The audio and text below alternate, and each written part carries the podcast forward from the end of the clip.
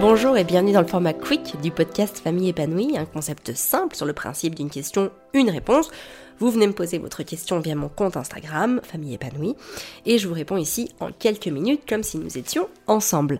Aujourd'hui, je réponds à la question d'Aurélie qui est comment avez-vous assuré vos finances à vos débuts? Donc dans l'entrepreneuriat, bien évidemment. J'ai trouvé la question intéressante parce que même si la réponse risque d'être assez banale, elle se doit d'être répétée parce que les gens veulent du changement mais ne veulent pas changer. J'adore cette phrase prononcée par le, docteur Denis Coster dans Famille épanouie plus et que j'ai bien retenue tellement elle a fait sens dans la staticité relative globale de la société d'aujourd'hui. Et oui, si on veut changer, on doit accepter et accueillir le changement. Donc, quand on s'est lancé avec Fabien, eh ben, on, a vécu simplement, tout simplement. Il n'y avait pas de, il y avait pas de grand train. on n'a pas forcément aujourd'hui, mais je veux dire que on a fait attention à nos dépenses, euh, comme n'importe qui aurait un budget serré. Mais finalement, euh, en toute transparence, j'ai pas vraiment eu la sensation, par exemple, de manquer de quoi que ce soit. J'ai pas de souvenir à me dire. Oh, non, je. Par exemple, je sais pas, il y a des trucs qu'on aurait arrêté de faire ou, ou que ça m'aurait frustré, que, que ça aurait créé quelque chose en moi. Par contre, ce qui s'est bien plus profondément gravé en moi, c'est la peur de manquer. Ça, j'avais bien plus peur. Ça, je me rappelle.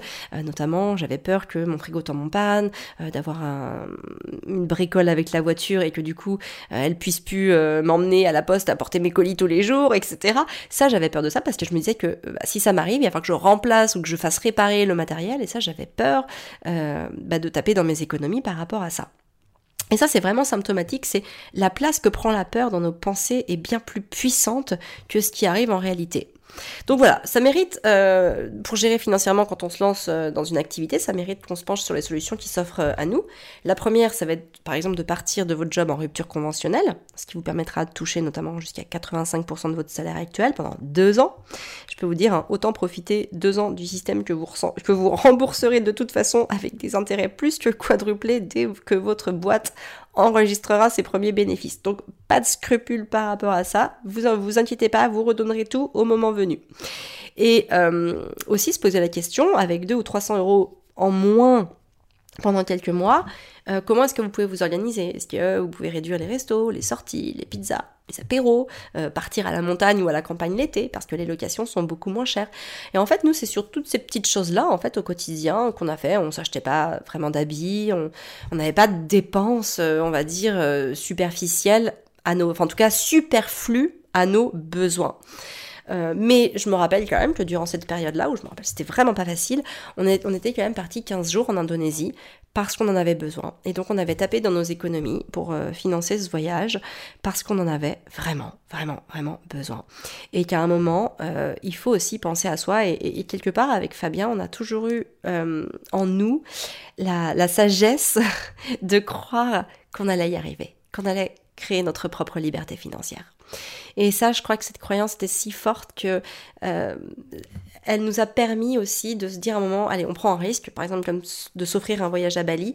Euh, on prend un risque là, mais parce qu'on sait que, on sait que ça viendra, on sait que ça arrivera, et donc là, on sait que ça va aussi nous faire du bien, donc on va y aller et on va en profiter.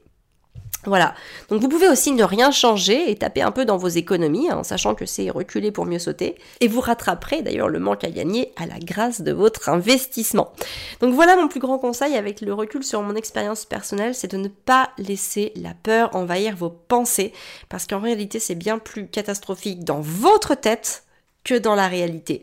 Donc très souvent on a peur parce que financièrement si on nous enlève 100, 200 ou 300 euros ça peut vite euh, euh, paraître catastrophique dans notre tête mais dans la réalité, c'est peut-être juste pendant quelques mois mettre un peu moins d'argent de côté, voilà, ou en tout cas, bah voilà, faire attention euh, sur euh, les petites dépenses superficielles euh, occasionnelles, mais en réalité, ça change pas grand-chose sur sur le niveau de vie global, surtout quand on sait que c'est momentané, hein, parce qu'encore une fois, c'est faire un effort sur un instant T pour pouvoir euh, euh, bah, s'enrichir euh, beaucoup plus par la suite.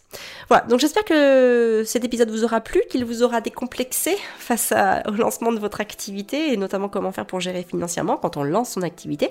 Moi, je vous retrouve la semaine prochaine pour un nouvel épisode de Quick.